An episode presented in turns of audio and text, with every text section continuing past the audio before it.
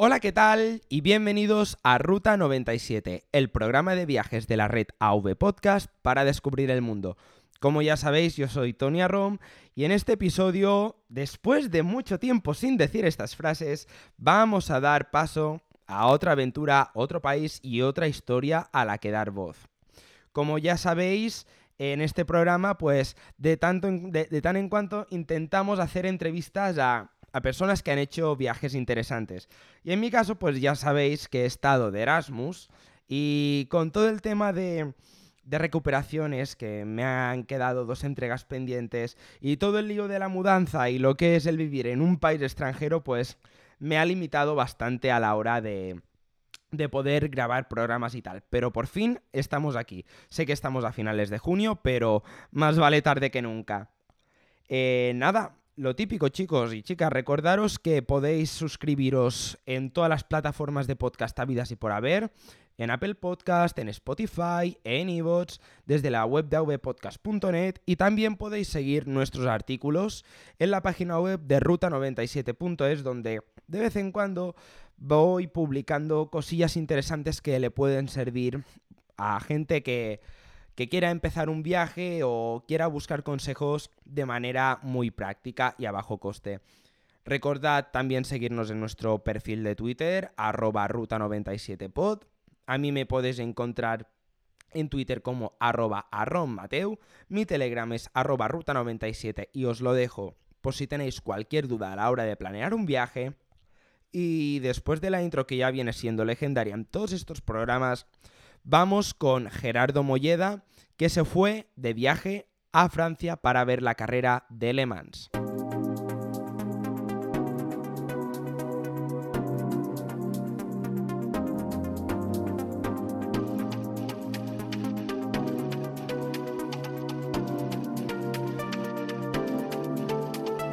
Ruta 97, el programa de viajes de Tony Arrom para descubrir el mundo desde otra perspectiva.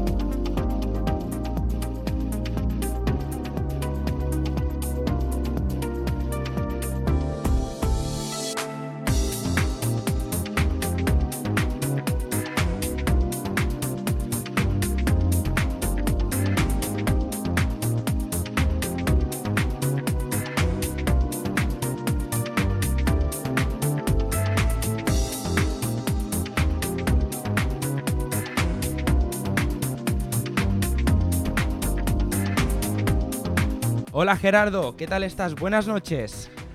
Buenas noches, Tony. Pues aquí estoy todavía un poco con la resaca, porque eh, estamos grabando eh, escasos eh, cuatro días después de, haber venido de allí, así que literalmente estoy todavía con la resaca. No, no, si se te nota que, que tú y yo ahora nos vemos las caras por Skype, que haces una cara de cansado bastante impresionante, pero pero es normal, después de haberme, después de haberme explicado un poco ese, ese percal de, la carrera que, por lo que sé, te lo pasaste muy, muy bien, ¿eh? ¿eh? sí, bueno, yo ya este año ha sido mi cuarto año, el tercero seguido, y es curioso cómo em, da igual cuántos, cuántos años vayas, eh, que siempre descubres un sitio nuevo en el que ponerte, una, eh, ves una cosa nueva.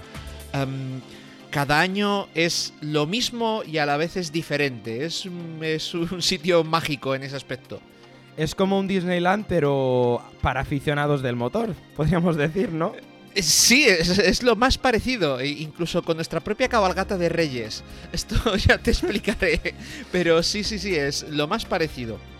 Bueno, bueno, pues vamos a hacer una pequeña introducción para la gente que no te conozca, que dentro del mundo de la podcastfera española y también en gran parte de Latinoamérica, el nombre de Gerardo Molleda tiene que sonarte.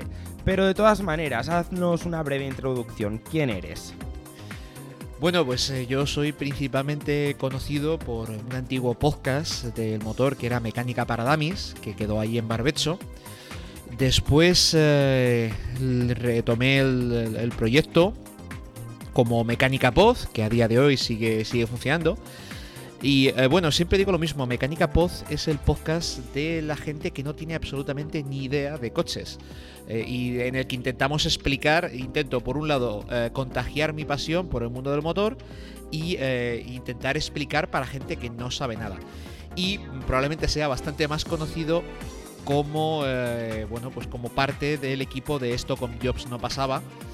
Eh, que bueno, pues probablemente sea uno de los podcasts de referencia del mundo Apple y bueno, y cada vez más eh, intentamos abarcar más un espectro tecnológico amplio, más que el mundo Apple en sí. en castellano, entonces, eh, bueno, esto queda feo que lo diga yo, pero creo que por ahí, por, ahí andamos. Sí, no, sin duda. Y de hecho, bueno, decir que a Gerardo le podéis escuchar en su podcast de Mecánica Pod en la red de AV Podcast, donde también emite Ruta 97 y mandar también un saludo al jefazo de, de AV Podcast, nuestro amado líder Pedro Sánchez. Y también, ¿por qué no?, a los compañeros también de, del podcast de Esto con Jobs no pasaba, José Luis Hurtado y Miguel Infantes, que lo cierto es que yo os escucho más por, por esa vía y hacéis un trabajo fenomenal. Bueno, Gerardo, ya lo has dicho, eh, eres conocido por, por, dos programas principales, Mecánica Pod y esto con Johnson Basaba. Podríamos decir que Mecánica para Dummies se fue a hacer las 24 horas de Le Mans y no volvió. Pero respecto a eso, ¿tú podrías decir que plasmas tus mayores aficiones en el mundo del podcasting? Eh, sí, eh, yo creo que queda claro. Eh, principalmente, ante todo, soy un, uh, un, petrolhead, un quemado del motor y de, la, y de las carreras y de los coches. Uh, y bueno, pues, por, para esa parte está Mecánica Pod. Y bueno, desde pequeñito me he dedicado a cacharrear con, con la tecnología. Y bueno, ahí está, ahí está esto con Jobs. Así que sí, yo creo que podríamos decir que, que resumiendo mucho, eh, sí. Eh, bueno, plasmo Claro, esto con Jobs no pasaba y también tú haces el spin-off de Futuroscope, en el que un día te da por hablar de las calderas inteligentes de Nest, como otro día hacer un maricondo a lo vallisoletano y empezar a hacer una criba de videojuegos y consolas que, dices brutal, ¿eh? O sea que... Bueno, eh, em, ya sabes aquello de Sky's the Limit eh, y, todos ponerse a cacharrear. Un amigo, eh, al, presentarme a, otra persona, me definió como, mira, esta es una persona que si existe una manera de conectar esta patata con em, este cartón que pasa por ahí, utilizando cables y algún tipo de tecnología, él la encontrará. No, no, sin duda, es que en Futuroscope yo lo cierto es que cuando vi episodio, no sé qué, calderas inteligentes, y yo dije, Gerardo, ¿cómo pasa de hablarme de un coche a, hablar de calderas inteligentes, pero, pero eso está bien, eso está bien, la verdad. Aunque eso de la patata y el cartón se ve reflejado en ese episodio de la caldera, porque yo dije, madre mía, eh, este tío necesita más adaptadores que un MacBook. O sea, las cosas como son. o sea, telita. Pero bueno, eh, estás aquí porque nos vas a contar tu aventura menuda aventura más intensa en Le Mans. Y si quieres, podríamos empezar que, nos cuentes, que nos digas qué es exactamente esto de Le Mans, dónde se encuentra y cuándo se celebra. Vale, pues eh, las 24 horas de Le Mans es una carrera eh, de las decanas del mundo del motor, eh, de las más antiguas que se sigue celebrando. De hecho, la primera edición data de 1923, o sea que ya ha llovido. Em, y es una carrera mítica porque se celebra a 24 horas, como dice el nombre, en equipos de eh, tres pilotos eh, hoy en día, con la reglamentación. aparte, el propio circuito en sí es muy mítico porque es un circuito muy largo. El circuito de Montmeló, que tú tienes relativamente cerca, ¿Mm? me parece que son 4 kilómetros y pico o 5 de longitud. El Le Mans son 13, 13 260, 13 kilómetros. Y además, mm, el circuito no es enteramente permanente. Durante el resto del año, gran parte del circuito son mm, carreteras locales de la zona que se cierran para la carrera. Esto es muy, muy curioso. Porque de hecho, eh, eh, sobre todo en, la recta larga, en la recta de atrás de, de Les Unadiers, eh, se pueden ver imágenes de los coches de competición y un cartel indicando la siguiente salida de, la carretera. Es muy, muy, muy curioso en, ese aspecto. Precisamente ese hecho de combinar una parte de circuito permanente con una parte que es em, que son carreteras durante el resto del año hace que eh, a medida mm, que, va avanzando la carrera, el circuito vaya cambiando eh, porque va cogiendo cada vez más, eh, más agarre. Además, para darle más vidilla al tema, si en una carrera de Fórmula 1, y, me refiero a la Fórmula 1 porque yo creo que quizás sea, en cuanto a carreras de coches, lo que todo el mundo puede tener, aunque no le ya, no El referente, pues, lo que digamos, sí. Vale, pues en la Fórmula 1 corren, este año me parece que son 22 coches, en Le Mans corren 60. Pero no solo eso, sino que corren 60 de cuatro categorías diferentes con diferentes ritmos en carrera. Entonces, claro, eh, el que lleva el coche, el coche de la categoría más rápida tiene que volverse loco intentando adelantar sin, sin, eh, sin, llevarse puesto a nadie a toda pastilla y esto tienes que hacerlo por la noche. Porque, a diferencia de las carreras que se hacen por la noche en la Fórmula 1 que iluminan el circuito que parece casi de día, aquí no. Porque son carreteras convencionales, claro. y en las carreteras eh, convencionales no hay farolas. Exacto, exacto. Toda, toda la parte de carreteras convencionales está prácticamente a oscuras. Eh, hay un poco de, luz en, alguna curva, pero o sea, mm, lo que llama la atención es eso, lo oscuro que está.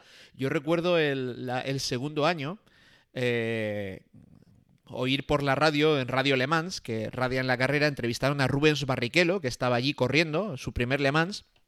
Y le empezaron a preguntar, bueno, ¿qué? Eh, Rubens, ¿volverás el año que viene? Y, el tío va sacando balones fuera, balones fuera, balones fuera. Hasta que ya admite, no, bueno, es que por la noche está muy oscuro. Hombre, es que no me extraña. Imagina que en el último momento te falla un faro o pasa cualquier cosa o te quedas con el coche tirado ahí en medio de la nada. Mm, ¿Qué haces? Llamas a tu equipo, oye, es que estoy aquí tirado. O sea, esto también imagino que debe ser un problema a la hora de, de, de, la asistencia técnica de cara a los coches. Y no solo eso, el tema de la gasolina, porque eh, tienen que repostar, vamos. claro, efectivamente, efectivamente, eh, tienen que hacer eh, determinadas paradas durante, durante la carrera para ir repostando.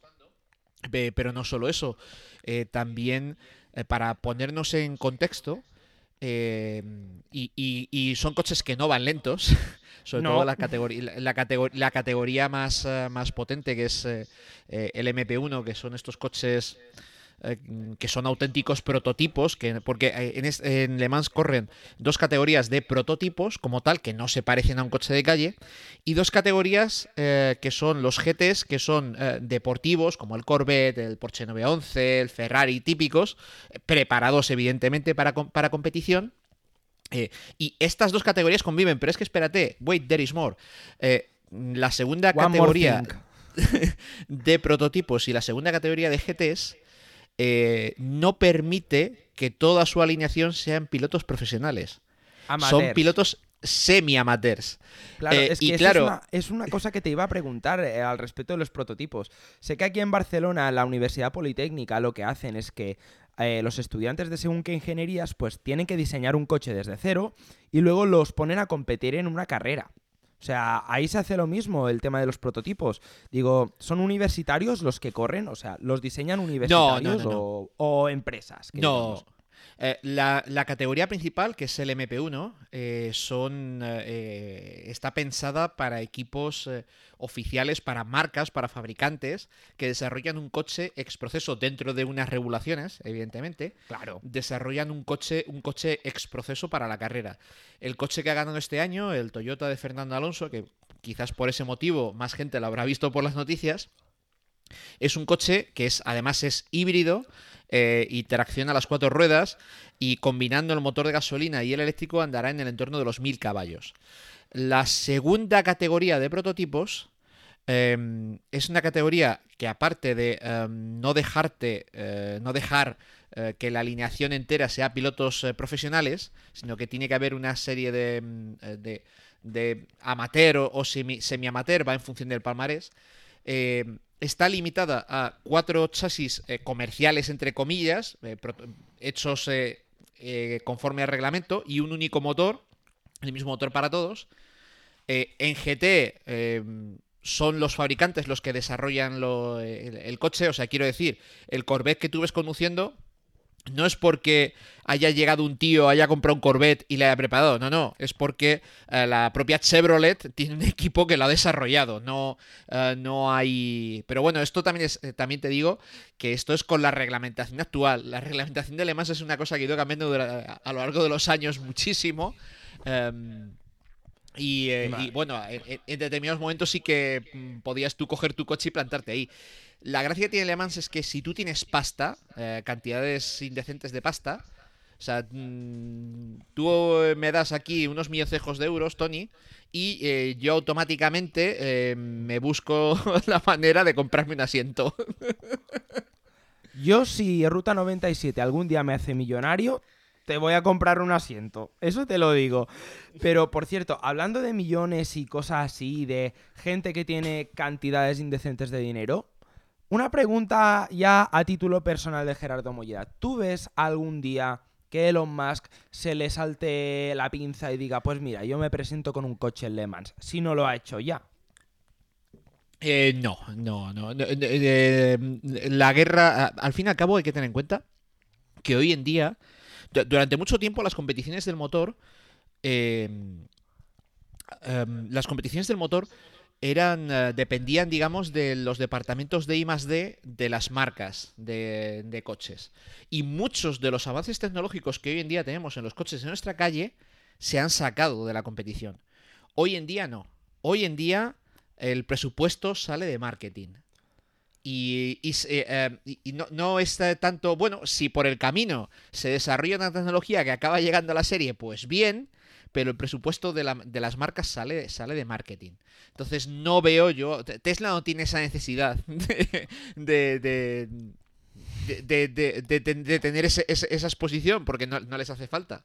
Por no hablar de que un programa de competición es bastante caro. A ver, los fabricantes no eh, divulgan eh, lo, que, lo que se gastan. Claro pero se decía, por ejemplo, que en la época de mayor esplendor de Audi, que ganó varios, eh, varias 24 horas de Le Mans seguidas, se decía que se dejaban solo para esa carrera en el entorno de los 250-300 millones de euros.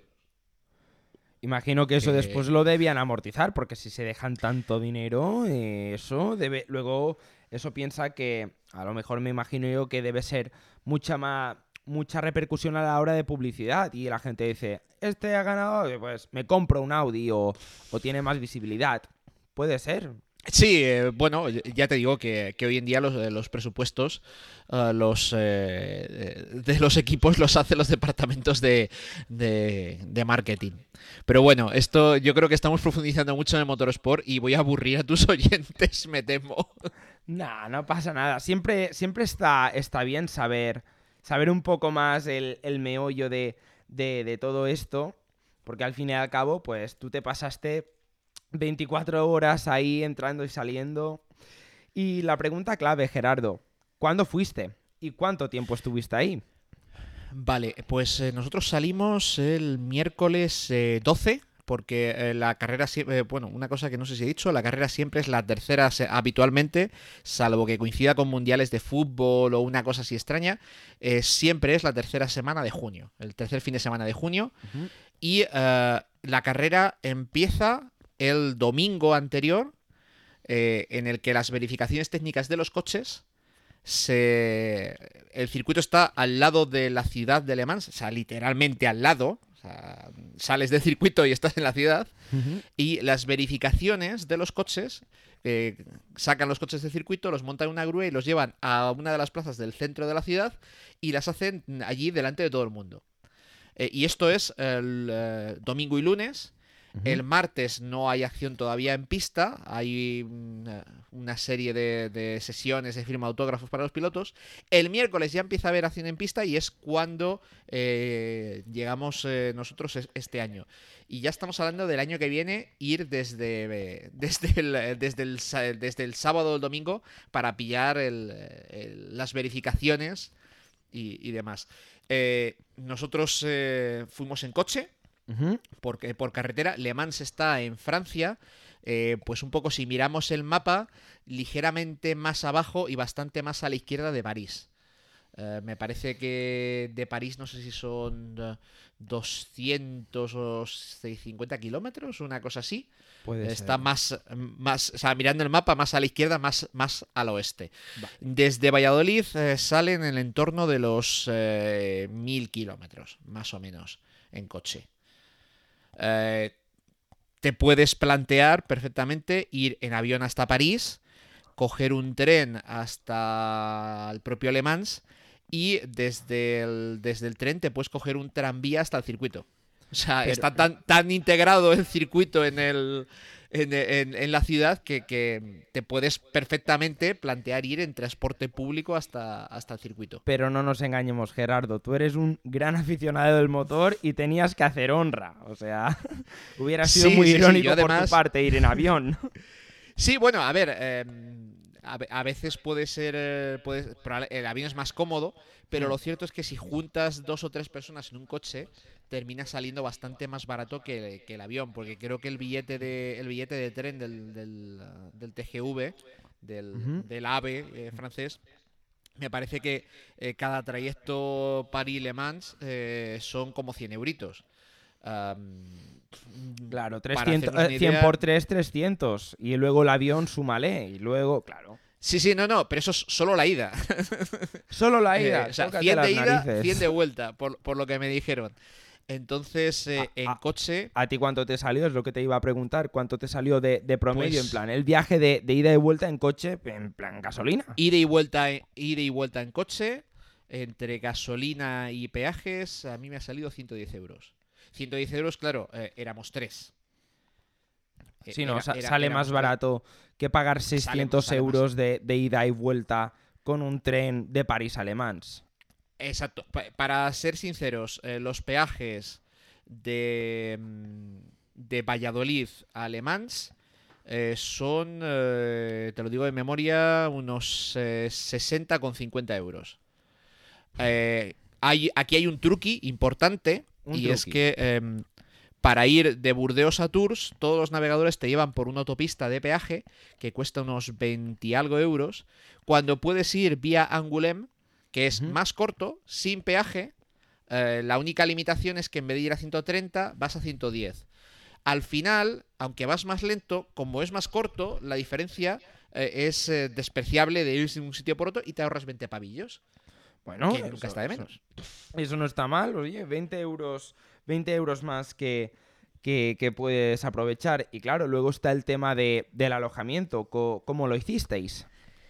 Eh, la verdadera gracia de Le Mans, y yo creo que eh, yo personalmente no concibo otra manera de ir a esta carrera que no sea acampar. Con la gracia de que acampas dentro del propio circuito. Y estás toda la noche oyendo los coches. Eh, piensa que el circuito es muy grande. el circuito puede ser un recinto de unos. pues puede tener tranquilamente 5 o 6 kilómetros de largo por 3 o 4 de ancho. Es, un recinto, es un recinto grande. Entonces, la gracia es que acampas dentro del circuito. Em, y yo personalmente, o sea, yo no, concibo otra manera. Aparte, eh, pues eh, es, eh, es, muy común, o sea, ya los campings son un espectáculo per se. mucha gente hace un despliegue de medios para la carrera alucinante. Em, el año pasado había, creo que eran holandeses, se habían llevado em, pues eh, una carpa em, bastante más grande que mi casa, en la que habían instalado, y esto te lo juro, en pleno camping, un futbolín y un billar, aparte de una pantalla de 60 o 70 pulgadas para ver la carrera por la televisión. Que yo esto no lo entiendo muy bien. Estás allí, pues ya acércate al circuito, pero O sea, porque sí, o sea, viste a, aquellas personas que se montaron ahí como Pedro por su casa, ¿no? Pero, eh, por ejemplo, eh, ya llevamos dos años coincidiendo, por, para nuestra desgracia, con unos ingleses que se traen un puñetero autobús inglés de dos pisos eh, convertido en, en, una casa, en una caravana. En una caravana, pero es que espérate, montan un bar, un montaje de bar, fuera del autobús. Mira, yo he visto bares hechos en locales menos montados que lo que monta esta gente. Es, eh, pero, para, eso sí que hay que tener una cantidad indecente de dinero. Yo ya me conformaría con tener el dinero de, esa gente, pero es que eso es criminal. Imagino luego que a las personas que tienen ese, ese tinglado montado entre la carpa y el autobús, pues se debe montar una aglomeración de gente ahí dentro que, que ni los hooligans. Bueno, depende del grupo. Y luego otra cosa muy divertida de los campings es que eh, es muy común que la gente se vaya con su coche más o menos deportivo y antiguo. Eh, y, bueno, pues es, muy fácil ver aparcado un Ferrari último modelo eh, junto a una tienda de campaña. es, muy llamativo en, ese, aspecto. Es muy, muy, muy llamativo. Y te luego, ah, te, iba a preguntar, Gerardo, ¿te hacen pagar algo para sí. por, estar dentro del recinto acampando, imagino que no será por la cara. Efectivamente, tampoco es especialmente caro. Lo que pasa que depende muy mucho de la zona. Hay diferentes zonas donde acampar. Y aquí viene eh, lo primero, y es que eh, si eh, quieres ir a Le Mans acampando en el circuito, tienes que planificarlo con un poco de antelación. las parcelas para el camping se ponen a la venta el noviembre anterior. Ostras. problema, las parcelas buenas, que son las que están bastante cerca del circuito, que te permiten llegar, como donde estamos nosotros, te permiten llegar a, la recta, eh, a la recta principal en 15 minutos andando, esas no, se llegan ni a poner a la venta. Se las terminan quedando casi todas agencias de viajes inglesas, como Travel Destinations, eh, Thomas Cook y, algunas otras. las que suelen quedar para venta en la web, que no se suelen, estos años atrás no se suelen acabar hasta a lo mejor mm, abril, eh, mayo, eh, es lo desde el camping que se llama Beseyuis eh, o algo así, que es un camping bastante grande, pero que está mm, bastante lejos. está bastante lejos. Y no es caro. Cada parcela, sin derecho a la electricidad, eh, las parcelas son de, me parece que son 5 por 3 metros. Eh, cada parcela en Beselloas me parece que este año eran 55 euros.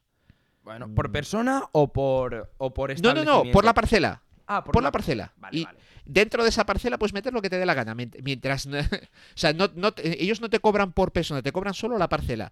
Y eso sí, eh, todos los campings, yo he estado en un año en Arnás, eh, segundo año en Beselloas y ya llevamos eh, dos años en Oaks Annex. Mm, a nivel de servicios, cada, cada pocos, relativamente pocos metros, hay casetas con baños y duchas con agua caliente con un nivel de limpieza espectacular. Eso está bien, eso está muy bien. En ese aspecto, no, o sea, mínima queja. Mínima queja porque parece mentira con tanta gente o sea, es que mm, cada dos por tres llegaba alguien en, un coche, revisaba los baños, los limpiaba y se iba. Y eso, pues, eh, se, agradece mucho. Hombre, y tanto, y tanto, y más teniendo en cuenta que si estás en un camping sin derecho a electricidad, que imagino que tú y tus colegas, con la gente que fuiste, debías llevar generadores de estos, pequeños. habitualmente llevamos un generador. Este año, em, eh, nos, eh, la parcela nos la pusieron relativamente cerca de las casetas eh, de, las casetas de los baños y duchas. Y bueno, tiramos un alargador. Tiramos un alargador, nos enchufamos allí por la cara, absolutamente pensando, bueno, ya nos lo quitarán. ya nos lo quitarán que no nos lo quitaron y hemos tenido electricidad. Entonces, ahora estamos mirando a ver, em, claro, la experiencia de tener electricidad no tiene dónde se va a comparar y estamos mirando a ver eh, qué camping tenemos que ir el año que viene para tener electricidad sin tener que andar haciendo estos inventos. Hombre, te debiste ahorrar un buen pico porque con tanta gente consumiendo electricidad, pues imagino que la cosa se debe encarecer bastante. Eh, no, bueno, eh, Eh, y mira, eh, una cosa que estoy recordando para que para ponernos un poco en, idea y pensar en un camping lleno de gente y tal, eh, y del nivel de limpieza y atención de, los baños, en los días que yo estuve, mm, todos los baños que fui, todos tenían estaban limpios. Aparte de limpios, todos tenían papel. Eso es una cosa. No me digas. Todos tenían papel. Eh, sí, sí, sí, sí. O sea, cualquiera que haya estado en un festival, en, en cualquier ¿Jabón sitio- tenían los lavabos? No, eso no. Ah, Eso no. Y, pero además daba la sensación de que no se había molestado ni en ponerlo desde el minuto uno. Jabón te lo tienes que llevar tú.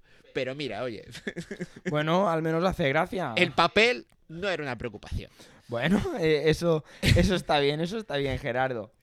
Pasando, bueno, siguiendo en el tema de la logística, pasando del tema de los campings y del alojamiento, cuéntanos qué fue lo indispensable que te llevaste en la maleta. Sobre todo para estar teniendo en cuenta el clima de ahí, de, la época, mm, de la localización, también eh, eh, que hay mucha gente, los coches, todo. Explícanos. Vale, pues eh, cosas indispens- indispensables. A ver, eh, eh, la cuestión es que tiene un clima bastante eh, traicionero. Entonces, un chubasquero hay que llevarse sí o sí, porque raro es el año, por calor que haga, que en algún momento de la carrera no caen cuatro gotas. Entonces, un chubasquero hay que llevarse. Eh, y yo recomiendo muy mucho llevar una mochilita, o sea, aparte de todo tu equipaje, que lleves una mochilita fina de estas de, de 7 euros del Decathlon, eh, para Son que te la mejores. metas al circuito. Sí, sí. Y para que te la metas al circuito y te la lleves siempre contigo. Y en esa mochila yo personalmente llevo, em, bueno, protector solar, obviamente, em, repelente de mosquitos, aunque no suele eh, ser mucho problema allí. Este año sí que había un tipo de bicho que iba especialmente a las prendas de ropa amarillas. Una cosa súper rara que no sé si será de la zona. Em, pero bueno, el, repel- el repelente es opcional, pero el protector solar sí, porque vas a estar mucho tiempo al sol. Eh, una gorra, evidentemente, para, para esto mismo.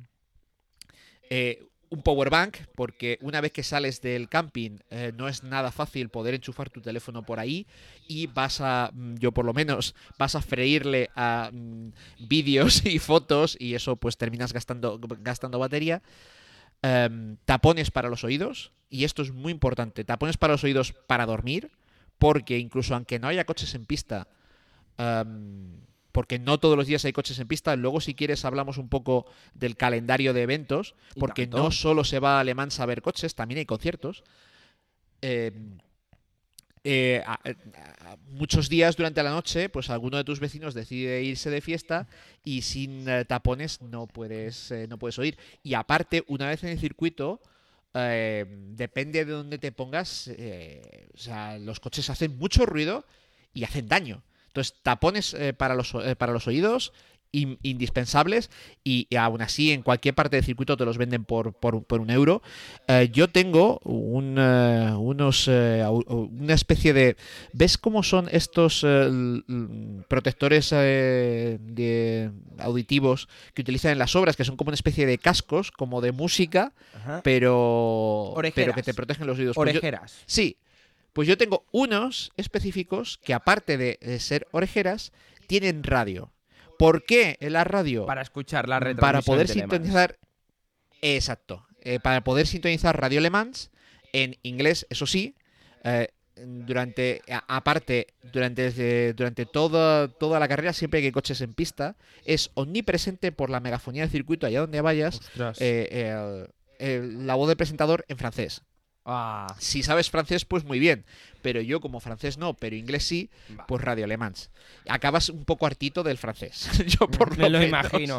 Al final los tapones de los oídos tendrán una función extra que es pasar un rato del presentador.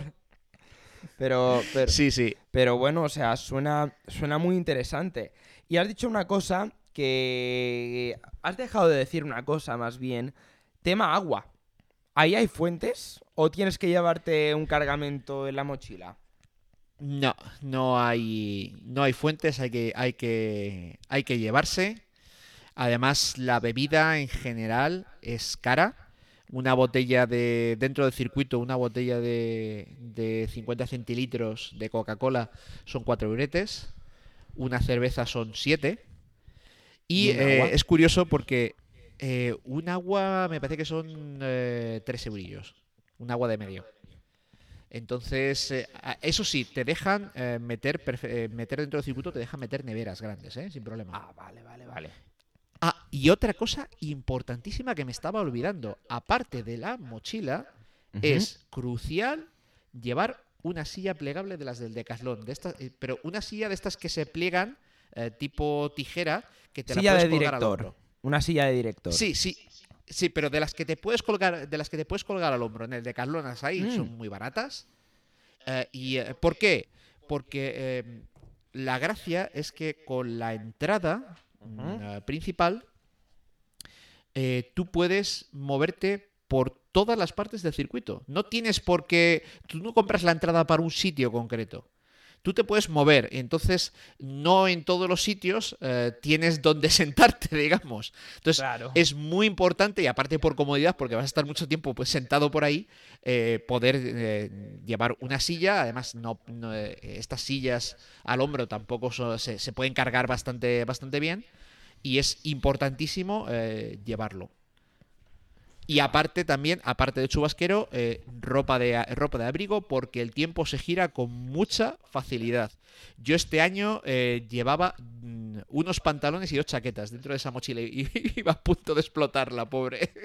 Me lo imagino, me, me lo imagino. O sea, una gran cantidad de trastos que, que alucinas. Y mencionando la Power Bank, voy a relacionarlo con lo siguiente que te voy a preguntar, que son los elementos tecnológicos indispensables. Porque imagino que si vas a ver coches, quieres inmortalizar el momento. O simplemente quieres pasar un rato divirtiéndote, eh, como es el caso de, un colega que entrevisté aquí en Ruta 97, que, que yo esperando que me, pre- que me respondiera que se llevaba un libro, pues se llevaba el Pokémon amarillo en el móvil para entretenerse. Sí, la- recuerdo, recuerdo. muertos. Recuerdo. Pues eh, lo principal es el, el- el smartphone con conexión a internet. Eh, para poder estar pendiente de, de- de la carrera eh, y de las noticias de la carrera, ya sea a través de la propia app de- de- del, del- del- del evento, como eh, Twitter. Twitter eh, es una fuente eh, súper valiosa para enterarte de la carrera en tiempo real, siguiendo a equipos, a pilotos, a periodistas especializados. Te enteras de casi de muchas más cosas que... Y, bueno, la, desde luego, la carrera en directo. Sí, eh, desde luego, sí, oye, si, si entiendes inglés, llévate una radio y sintoniza Radio Le Mans. Y si tienes francés, por la megafonía eh, te, van, te van informando. Desconozco la calidad de la información en, en francés, porque yo no entiendo. Eh, yo llevo eh, dos powerbank, eh, bueno, tres de hecho. Llevo una powerbank pequeñita de 2500 milis que la utilizo para cargar el, el Apple Watch. No me llevo el cable de carga del Apple Watch y eh, con una carga de esa powerbank me da para cargarlo todos los días.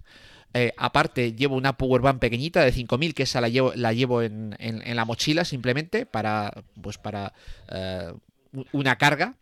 Y la powerbank de 20.000 es la que carga el resto de powerbanks y el teléfono durante la noche, básicamente. Ni tan mal. Ese es, ese es el. El año pasado que no teníamos electricidad, pues eh, la cargaba en el coche en lo que desayunábamos. Eh, a- a- no, no era muy eficiente arrancar un coche para cargar una powerbank, No, pero bueno, no, no, necesi- no. necesita- necesitado te veas. Sí, no, eh, Em, eso sí que es cierto. Has mencionado que Twitter es una gran fuente de información para estar informado de Le Mans. A lo que yo me pregunto, si no tienes una buena tarifa de datos, ¿hay la posibilidad de, pones- de poderse conectar a algún punto wifi? ¿Hay wifi en todo el recinto? ¿No hay wifi? ¿O cómo lo haces? Pues eh, buena pregunta. Eh, yo creo que no hay wifi. El único sitio donde vi un cartel de wifi fue curiosamente en los autobuses, porque el circuito es tan grande que eh, tiene líneas de autobuses internas para poder desplazarte de una curva a otra. Esto es muy curioso. Y tienes que pagar el transporte del autobús. No, ¿o no, no, no, no, no, no, es gratis. Y, y, o sea, la entrada, que todavía no hemos dicho el precio, hemos dicho el precio del, del, del camping, el precio del transporte, pero no hemos dicho el precio de entrada, que es lo mejor. La entrada es baratísima. Para todo lo que ofrece, a mí me lo parece. ¿Cuánto, En la cuánto entrada es? general, la entrada general este año, ¿Mm? para toda la semana, Ujú. eh, que incluye em, poder entrar y salir tantas veces como quieras, colocarte donde quieras, menos en las gradas numeradas, que esas van aparte, pero no te hace falta, o sea, tú te puedes quedar al pie de la grada numerada perfectamente. Ujú. em, o- 84 euros. Pero es que espérate, con la entrada, durante la carrera hay conciertos y con artistas de primer nivel. Este año, el uh, miércoles, había un grupo que había, creo que había ganado un Factor X francés, no desconozco. El jueves, Cock Robin, que es un grupo de los 80. ujú. A ver, eh, el nivel de edad. eh, el, el nivel de edad es pelín elevadillo, El target de público lo requiere, claro. exacto. Pero el sábado actuaron Franz Ferdinand. Julín, pues. Y ¿qué es el año experiencia pasado. completa, porque es que me estás diciendo que te entra todo el, el libre acceso a todo el circuito, los autobuses, el poder usar baños, eh, ver la carrera de las 24 horas, los conciertos. Pues no está nada mal. No, no, el año pasado Jamiroquai, por ejemplo. O sea, siempre intentan traer un artista de, de- de- de primer nivel. eh, no sé, vamos. o sea, a mí me parece que relación calidad-precio, para ¿Eh? mí, es, es insuperable. Julín, Julín, pues, pues esto está muy bien, la verdad. Y, a- y grosso modo, podría, ¿sabrías decirnos a cuánto te salió el presupuesto total? Porque me dijiste que la gasolina, bueno, el transporte te, salió te salió por unos 110 euros, gasolina y peajes, luego la entrada son 84. Y claro, luego comer y todo eso, ¿cómo lo haces? Vale, ¿Te, preparas Nosotros, lo bueno es que somos, nos juntamos un grupo bastante numeroso. Este año éramos 25. Dios. eh, lo que permite compartir muchos gastos. Además teníamos una caravana de una parte de una parte del grupo que nos juntamos gente de toda España Jolín. que nos hemos conocido por internet exclusivamente. Eh, y, y a muchos les he, les he conocido al llegar allí, como quien dice. Nos juntamos eh, allí solo para, para esto. Eh, y claro, eh, al final ya sabes que la fuerza, el número hace la fuerza Claro. y ayuda bastante el, el- el ser muchos. Con lo que, claro, el, el coste de las parcelas, este año habíamos comprado 6 en este camping, que es, es más caro que Be- Beseyuas, que me parece que este año eran 55. Eh, Oaks Annex me parece que eran unos 100, eh, 100 euros la parcela. Eh, eh, eh, a- algo más, algo más incluso, eh, ciento, ciento y algo. Em, al final, eh, yo siempre, a todo el que todo el que me pregunta, yo siempre le digo lo mismo. Suponiendo que puedas ir, pues eso, compartiendo con, con alguien y tal, eh, unos 300 euros más lo que te gastes en cervezas y merchandising. ¿Y eso cuánto fue? Lo de las cervezas y merchandising. Porque esto es donde pecamos todos siempre que vamos de viaje. En mi caso, Bueno, cerveza yo no bebo. Merchandising. Yo no bebo y merchandising. eh, la cuestión es que generalmente, para mi gusto, tiene unos precios bastante elevados y yo 80 euros por una camiseta no doy. Yo, No. mi límite mental est- está en los 20 euros y si pillo algo a ese precio, bien. Y si no, pues no lo pillo. O sea, y este año eh, sí que parece que en general, eh, el, el año pasado, eh, Ports, que normalmente sus camisetas las pone a 80 euros, hizo unas camisetas conmemorativas especiales que vendió a 19, y se a 19 euros y se agotaron, obviamente. Y parece que, mm, que muchos puestos han tomado nota y yo he podido pillar este año un par de camisetas chulas, como la que llevo ahora mismo, Ajá, a ver. de G-Drive. Ah, está muy bien. La gente de, que escucha el podcast no lo va a ver, pero es una camiseta con un diseño futurista bastante chulo. Que, que yo de primera lo he visto y digo, coño, esto es una nave espacial, pero no es un coche de carreras al estilo prototipo, es un coche de carreras. es un coche de carreras.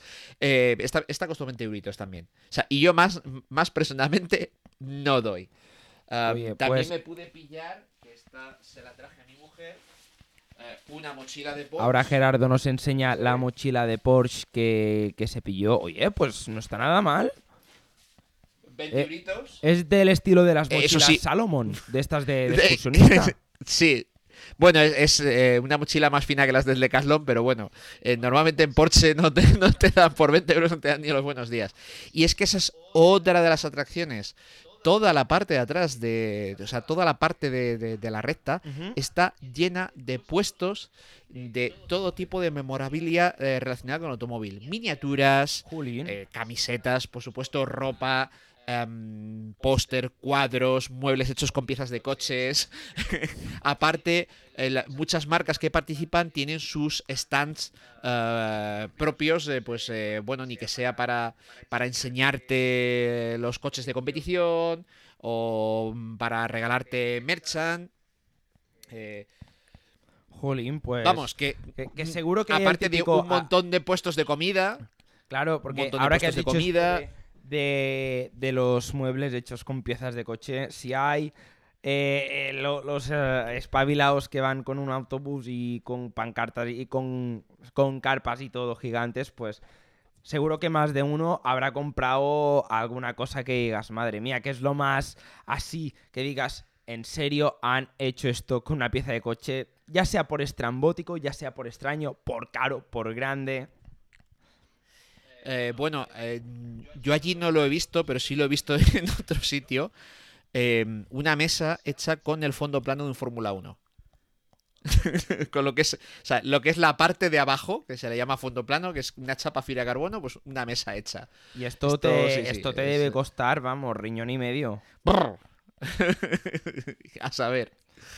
Jolín. Entonces, eh, bueno, por volver un poco, o sea, eh, tú en cualquier momento te puedes apartar y eh, perderte por la infinidad de, de puestos. Y un poco el calendario es lo que te decía. el calendario lunes el pesaje. Martes, eh, sesión de firma de autógrafos. Miércoles ya hay una sesión de clasificación de ujú. 10 a 12 de la noche. Jueves hay diferentes sesiones de clasificación durante, durante el día, pero las importantes son tarde y noche. El viernes no hay acción en pista, pero el viernes es de los mejores días. ¿Por qué? Y otra de las grandes cosas que tiene Le Mans es el acceso que tienes a los pilotos y a los equipos. Porque durante toda la carrera, durante todo el momento, el paddock, la parte de atrás, está abierta. Y tú puedes pasar por allí y te cruzas con los, con los pilotos. Y si tienes un rato, te les puedes hablar con ellos. Con pilotos, con equipos, con etc. El viernes abren el pasillo de boxes, Ajá. una cosa que en una carrera de Fórmula 1 costaría un pastizal. Aquí la abren a cualquiera con esa entrada de 80 euros. Y, tú puedes estar mientras, porque el viernes eh, que no hay acción en pista, desmontan los coches enteros para la carrera. eh, Les, les desmontan enteros. Y mientras los mecánicos están trabajando, eh, tú puedes estar allí viendo a escasos eh, dos metros de los mecánicos. Incluso, como por ejemplo fue nuestro caso, eh, si tú ves a un piloto al fondo por el box, le pegas un grito y se suele acercar. Nosotros nos pasó con Antonio García, que probablemente, probablemente eh, y más con este nombre tan poco común, nadie le conozca. No, Pero es digo, un jolín, en plan de que o te imagino en ti, Antonio, y te diga, ¡ey! O sea, es más o menos No, no, así, no, tal cual. Trato O sea, cercano, eh, claro. No, no, o sea, sí, sí, sí, fue un grito de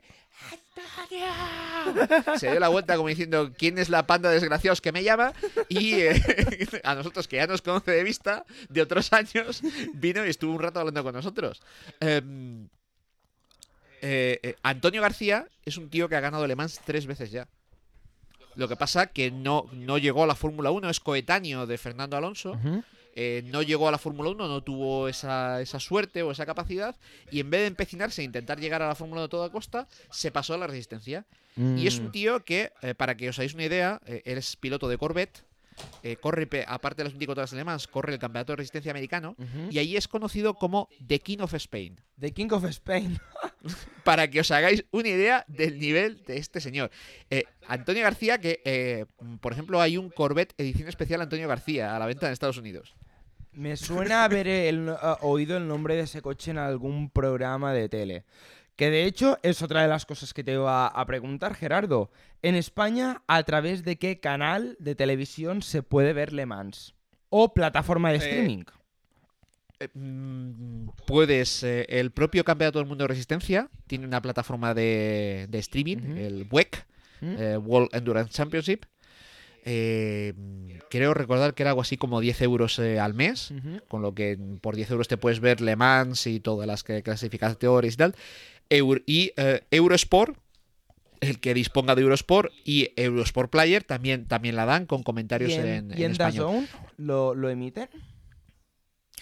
Eh, pues no que yo sepa. Eh, tampoco estoy muy puesto de lo que tiene de Dazón, pero no, no- no digo ni que sí ni que no. No, yo, Ha- yo lo habría que- habría que verlo. Tengo un colega, eh, bueno, de- del piso en el que vivía en Holanda, que es alemán y me suena que, bueno, él tiene DAZN contratado, pero me suena que podía ver Le Mans. Me suena que me lo dijo. Eh, puede ser, ¿eh? No, o sea, Yo ahora no- estoy no te- también de- te digo, generalmente, ¿eh?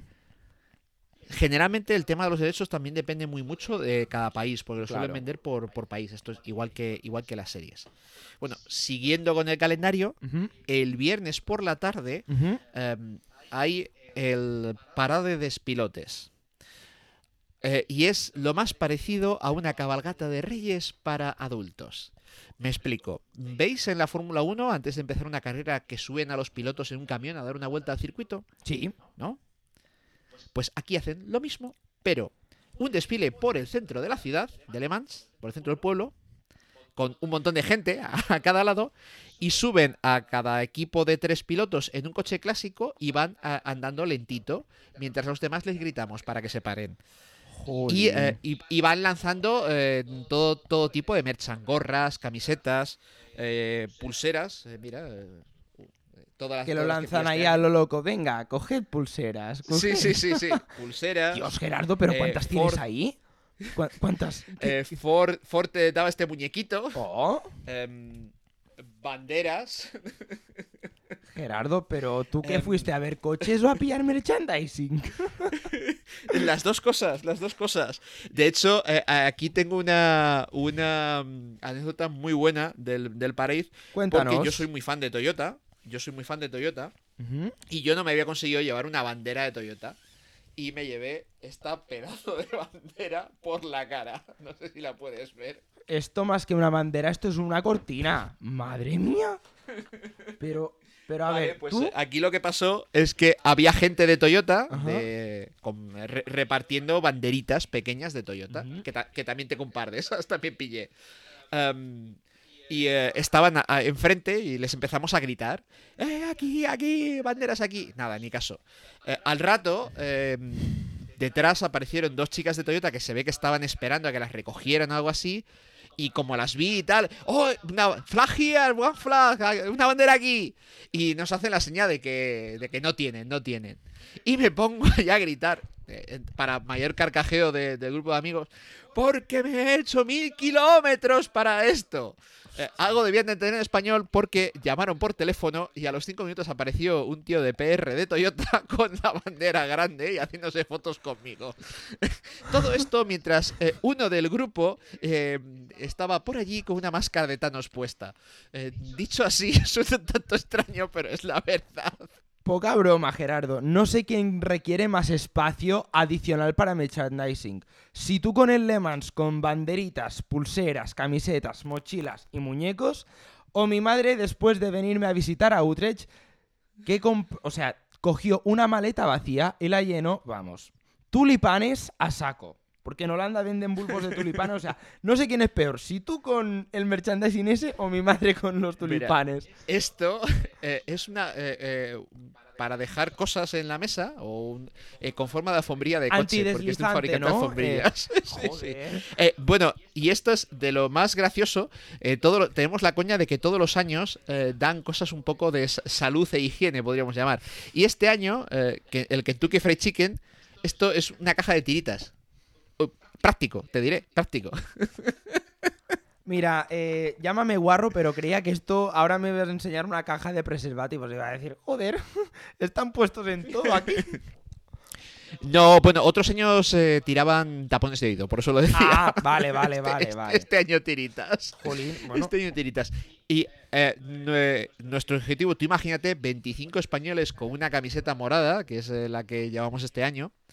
Eh, 25 españoles gritando, porque nuestro objetivo es conseguir que los pilotos se paren. Entonces llega un equipo, ¿a quién coreamos? A Menganito. Menganito, Menganito, Qué ven", desastre. hasta que se para y nos da algo. Básicamente. vamos. Este año teníamos, habíamos puesto una lona de nuestro grupo con imágenes de los coches de la categoría GT Y cuando se paraban los pilotos de GT, les decíamos, busca tu coche y firma. Madre del amor hermoso, Gerardo. Eso, eso es una buena Sí, manera de conseguir ofertas. Ojalá fuera así de fácil co- pillar cosas gratis en el MediaMark. Me gustaría a mí ahí. ¡Eh, eh! Quiero una Play, quiero una Play, va. No, pero lo cierto No, es. no, pues esto es, esto es, eh, o sea, es lo más parecido a la cabalgata de los reyes en la que tiran caramelos, pues aquí con, con, con Merchant, que muchas veces yo, por ejemplo, las pulseras no las uso, las termino dando al sobrino. y ¿Qué es la cosa más extraña que te has llevado de merchandising? Oh, la cosa más extraña que me he llevado. Ahora es cuando me dices merchandising. una rueda de coche o un tubo de escape. Te veo capaz, No, ¿eh? yo Eso creo es lo peor. Que lo más, lo más ex- extraño es el muñequito este de Ford, que no sé qué, qué pintan dando. Además es como así como mm, estrujable. Sí. porque eh, es eh, eh, Ford andaba por allí con unas mascotas que eran unos señores metidos en un traje como este, pero en grande. y, y te daban el muñequito del traje. eh, eh, No sé, le cogí al sobrino. pero, es de estas cosas que dices que esto, esto aquí que pinta. Bueno, la caja de tiritas ya es una cosa. ¿Saben a original. pollo o son de sabor neutro? si las de KFC. No, bueno, eh, eh, incluso a veces te reparten comida. eh, hay un. ¿Qué sí, sí, porque aparte de pilotos, entre medias, hay desfiles de bandas, eh, mm, eh, bailarinas de samba, eh, mm, coches, exhibición de coches eh, clásicos o de coches deportivos. eh, Y que te van por ahí Y, repartiendo comida. sí, sí, Eh, no, y em, hay eh, parte de, de la, de la caravana son coches de marcas que patrocinan y hay una marca que, que- que debe ser como de embutidos que tira bolsitas de estas de como mini fuets y mini chorizos. Que oye, pues así a mitad tarde como te en pie, pues bien. Oye, bien. pues, hombre, que repartan chorizos en Francia, eso es... O sea, es que de todo lo surrealista que me has contado, Gerardo, es que hasta esto a mí ya me parece normal. Esto ya me parece normal. A- a- solo faltaría que me dijeras, no, es que nos dieron una ración de tortilla de patata ahí como quien no quiere la cosa.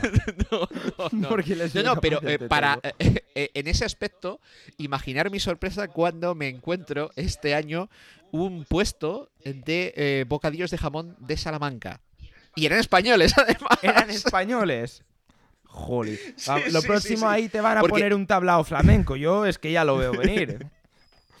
No, eh, además, sí que es verdad. eh, antes era muy raro encontrarte algún español. La mayoría de los espectadores son ingleses. A ellos les pilla Mm. moderadamente cerca.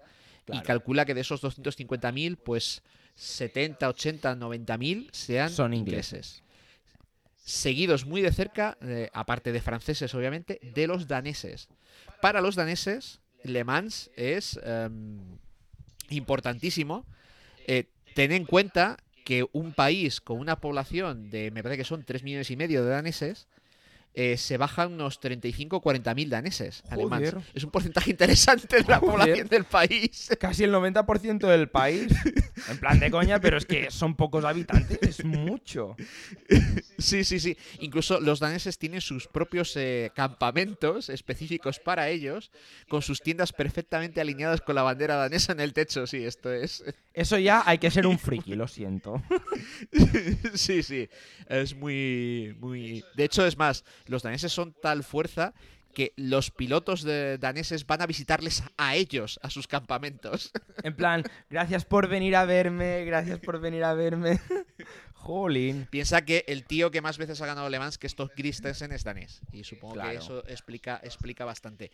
Estos dos últimos años, por el efecto Fernando Alonso, había bastante más españoles. Y de repente oír hablar en español por el paddock, pues eh, se, se ha vuelto algo más, eh, más cotidiano. común. Sí, pero de hecho te, te diré que lo habitual, em, como la mayoría del público es inglés, mm, todo, eh, prácticamente todo está en inglés y te atienden en inglés en casi todos los, puestos, por no decir en todos. Con lo que no es necesario saber eh, francés. Con inglés mm, te vale. Pues, jolín, tomamos nota de todo, la verdad, Gerardo. Y ya para cierre de programa, para ir acabando, si te parece, te voy a hacer tres preguntas, pero tienen que ser en plan relámpago. Pim pam. Eh, lo que más te gustó de Le Mans. todo. Es que no, eh, no, no hay una cosa, todo. O sea, es la atmósfera, todo, todo. Si tuvieras que quedarte con una sola cosa. El desfile, la pared. O sea, podría ir, podría hacerme los mil kilómetros solo para la pared. Es nada más me divierto. Aunque sea por estar gritando con mis amigos. Bueno, eh, te iba a preguntar por qué recomiendas ir allí, pero creo que durante esa hora de entrevista, pues ha quedado más que claro. Y la última No, pero es que aparte, incluso aunque no te gusten especialmente los coches, eh, estoy seguro que aun no gustándote especialmente los coches, estoy seguro que te lo pasarías bien. Vamos, cua- Sobre todo si, va, si vas con un grupo de, de más, de más gente. Estoy seguro, de hecho, eh, este año, por ejemplo, estaba la mujer de, de- de uno de, de- de- de uno de los del grupo, que a ella en principio las carreras de coches eh, no le gustaban y ya ha dicho que el año que viene vuelve. Entonces, algo habremos hecho bien. Sí, para que sea alguien que no le gustan los coches que decida repetir, buena señal. Y claro, esa pregunta que te voy a hacer ahora me viene como anillo al dedo. ¿A quién crees que le puede gustar? Y creo que sé la respuesta. Eh, a ver, principalmente al que le gusten los coches y las carreras de coches, pero el abanico de cosas que puedes hacer es, y ver es tan amplio am, que no tiene. O sea, no es un evento solo y exclusivamente para amantes del motor. Está abierto para Cualquiera todo el mundo, bien. básicamente. Sí, sí, sí, sí, sí. Incluso tienes, joder, tienes conciertos, tío. Claro, claro, sí, sí. Sí, es que hay una cantidad de cosas brutal. O sea, no sé qué hay más. Si variedad de merchandising o variedad de actos que, que puedes hacer ahí dentro. Pero. Hay, eh, bueno, también dentro hay eh, una pista de karting, hay una noria, hay atracciones, o sea, es eh, como la feria del pueblo a lo grande. Eso es como un Disneyland, pero en vez de caramelos con gasolina. No pinta mal. Eh, sí, sí, sí, sí, o sea, O sea, eh, poca broma, ¿eh? O Sí, sea, Es como un parque de atracciones que, que montan y desmontan cada año. Porque al fin y al cabo, por lo que me dices, Le Mans empezó siendo la carrera en sí y ahora es como un montón de cosas y entre otras cosas está las 24 horas de Le Mans. Efe- efectivamente, sí. A- aparte, o sea, mm, solo si te gustan los coches deportivos, te puedes de- eh, dedicar a eh, quedarte fuera del circuito eh, en, una de las, en una de las carreteras de, de acceso a los camping y sentarte allí a ver coches pasar. Básicamente, podrías Pues- hacer eso. Jolín, pues sin duda Gerardo, esto da para mucho. Y nada, eh, por lo demás, pues eh, pinta bastante bien, o sea, se nota, se nota así como hablas y que, que se te ilumina la, la mirada de, de- de lo mucho que has disfrutado ahí. Y yo encantado de... Yo, a, a ver, em, yo he dicho que mientras mm, pueda y viva, yo voy a ir todos los años. Pues es esperemos, objetivo que, esperemos que, que sea así, Gerardo, porque es que... Para mí el año tiene tres temporadas. Pre-Le Mans, Le Mans y post-Le Mans. Pues eso, eso es una manera de ver la vida bastante interesante, sin duda. Pues nada, Gerardo, Y, lo dicho. eh, sí que me gustaría eh, dar unos consejillos am, útiles para el que se lo plantee. por supuesto. El que se lo plantee. am, no compréis entrada eh, de, de asiento de grada. Eh, ni hace falta que compréis la entrada. O sea, el asiento de grada al final solo te sirve para las 24 horas de la carrera y te limita a un único punto. Cuando la gracia es irte eh, meneando y irte moviendo. Em, además son bastante caros. Comprar la entrada general y ni siquiera hace falta que la compréis por internet. Comprarla allí, que es mejor. Yo el, año, el primer año la compramos por internet, la imprimimos en papel y no me quedó el cartoncito tan guay que tengo de recuerdo que, que Tony ha visto. Comprarla allí, que no se acaban, que eso es muy grande. Bueno, las entradas generales, Gerardo no se acaban. tiene el tamaño de una barra de pan, no nos engañemos. exagerado. Exagerado. es un... Es como, como un iPad Pro de ancho. Eh, ala, ala. que no, hombre, que no, no. Es poco más que un iPhone. No, no, no fastidies ahora. Gerardo nos hace una comparación con su móvil. Es, es un iPhone XS Max. por ahí. Y eh, aparte, pues eso, el cartón te queda de recuerdo. Luego, eh, importante, el, el camping sí lo tienes que planificar con antelación. Eh, sí, y, y si coges el camping de BSUs, que es el que terminarás cogiendo el primer año, porque, porque es el que queda libre, a mayores, cógete una plaza de parking y ve en coche de Besellús al circuito, porque andando son tres cuartos de hora. Toma castaña. Entonces, eh, entonces esa plaza de parking para poder ir de camping al circuito eh, se, se amortiza, se amortiza. Si, em, si consigues uno de los campings buenos ya de los que están mm, en el circuito prácticamente, Más integrados, eh, no te hace falta la, exacto, no te hace falta la, la plaza de parking eh, porque tú dentro de las parcelas, eh, bueno, puedes meter un coche por parcela, Vale. pero puedes meter tantas personas por parcela como quieras. Eh, luego, otra cosa muy importante, en Francia, a la hora de repostar, hay una diferencia en precios salvaje entre repostar en la autopista y repostar en un eh, Carrefour, Subaru, eh, Leclerc o cualquier hipermercado similar. Estamos hablando del entorno de 25 céntimos litro. ¿De más o de menos? Eh, mucho más caro en la autopista. Joder, 25 Un poco de planificación previa, Es, es mucho, ¿eh? un poco de, un poco de planificación previa ayuda bastante a- a- a- a no dejar una pasta en gasolina. Eh, lleva siempre ropa de abrigo, porque por las noches puede refrescar, lleva siempre un chubasquero. No te vuelvas loco a llevar comida, porque puedes comprarla allí mismo en el Carrefour que está al lado. Incluso si te eh, dejas algo, eh, hay un decaslón al lado que puedes ir y comprar la tienda. Eh, y incluso si tienes ocasión y el vehículo que llevas te lo permite, plantéate llevar una bici.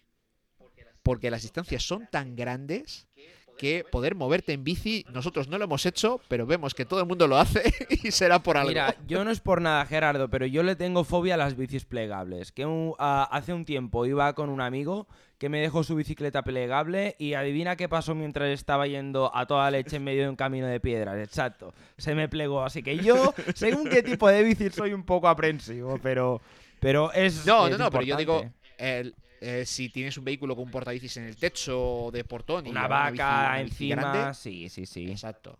Eh, A ver, que la bici, que la bici no sea muy buena, porque creo que por lo que tengo entendido, alguna debe, debe de volar. Pero es que te dejan entrar adentro del circuito con la bici. Incluso eh, uno de los daneses locos del, cam- del campamento entró con una minimoto al puñetero circuito. A ver, tú me has dicho antes que te dejan entrar neveras. Si te dejan entrar una nevera, ¿cómo no te van a dejar entrar una moto, por Dios?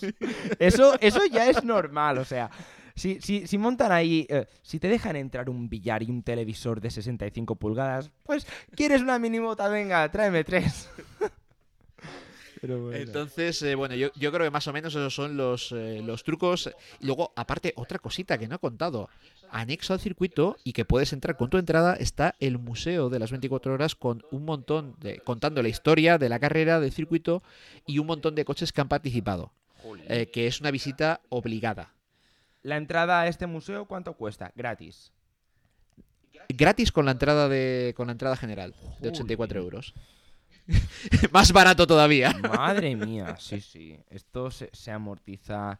Se amortiza muy bien, Gerardo. ¿Algo más que quieras añadir como puntualización final?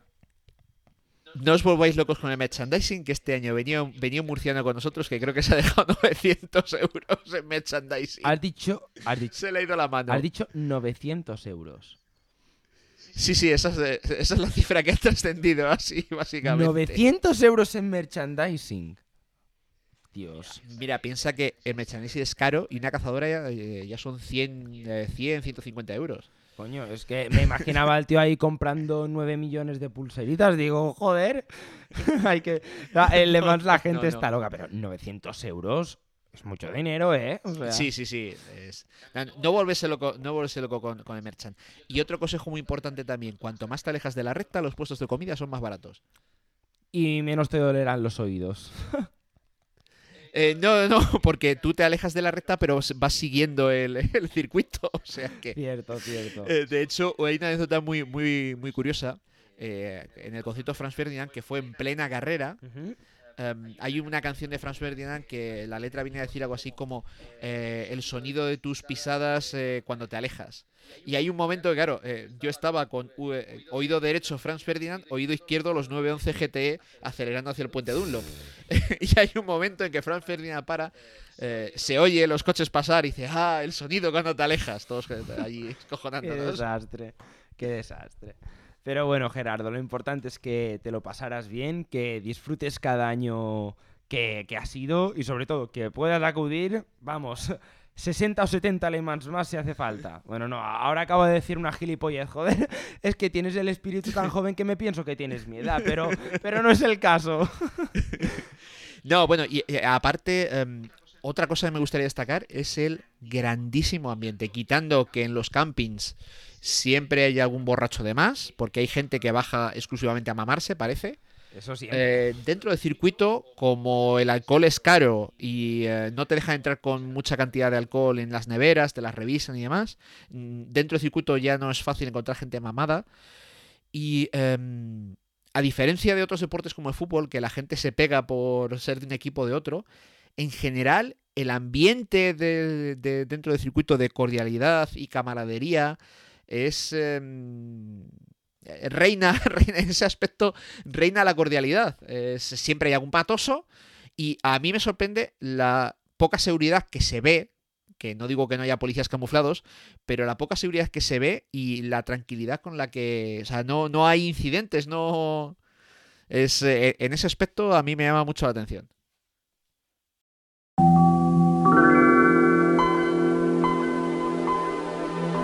Ya sabéis, queridos amigos, queridos oyentes y querida audiencia, esto es Ruta 97 y como es un programa que dirige Tony, siempre pasan cosas.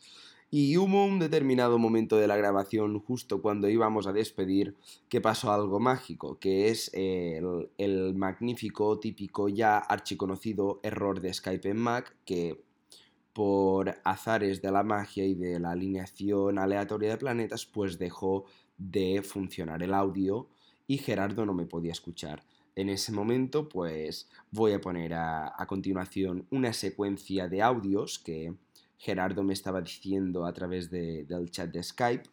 Pero bueno, eh, os podéis imaginar a Tony pues intentando arreglar todos los problemas, Gerardo riéndose, yo riéndome y teníamos, eh, para que veáis el panorama, una conversación de Skype en vídeo y nos enviábamos audios por Telegram. Os voy a dejar algunas perlitas aquí a modo de despedida de programa, eh, así que no os asustéis. Y nada, aprovecho para despedir aquí el, podcast.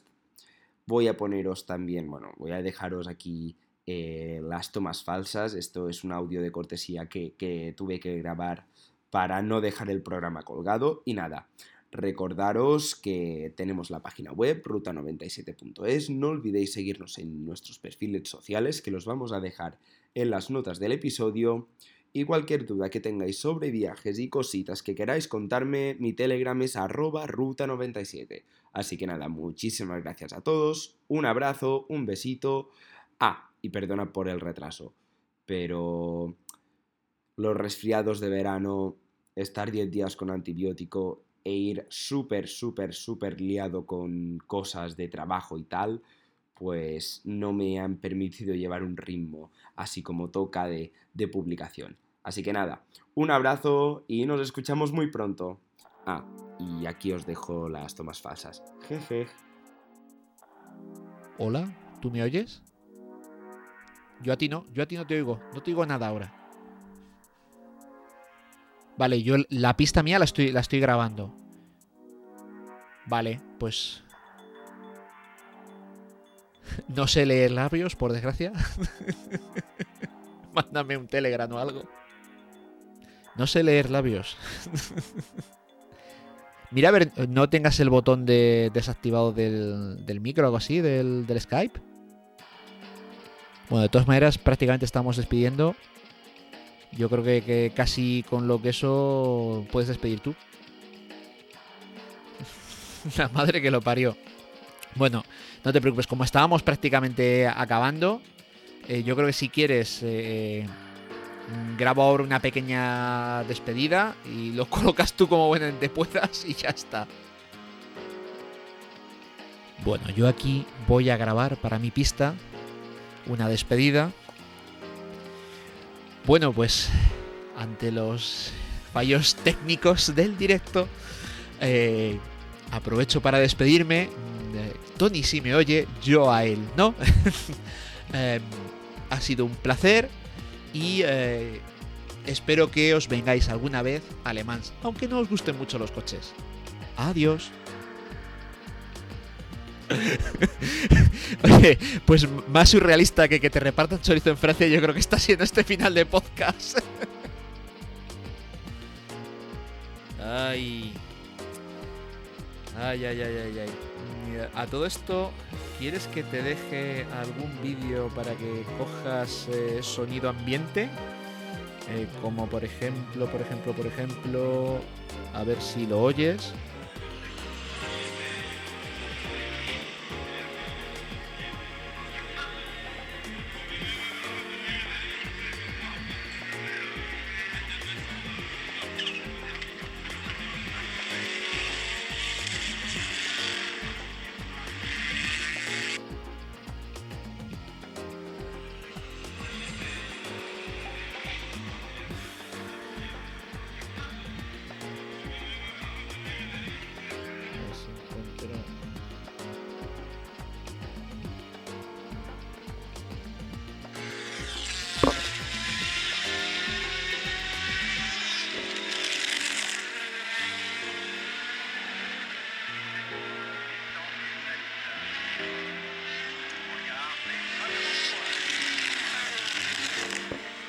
Como ves, se oye el, omnipresente francés en la megafonía.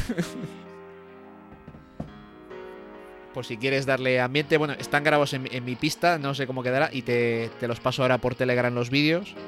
Y, si quieres una- unas fotillos también, y así tienes material para jugar con él. Nada, me alegro mucho. Gracias a ti por, por, traerme de invitado, que para mí también es un pequeño sueño salir en Ruta 97, que es uno de los podcasts así que, que atesoro, que voy oyendo poco a poco. Y nada, pasarlo muy bien en la Barceloneta. Servidor se va a la cama, que ya va a tener una edad para estas cosas. Eh, te paso la pista al Telegram, ¿vale? bueno, claro, como tú me oyes, esto es sur- surrealista. bueno, tío, pasarlo bien, anda. Y corto.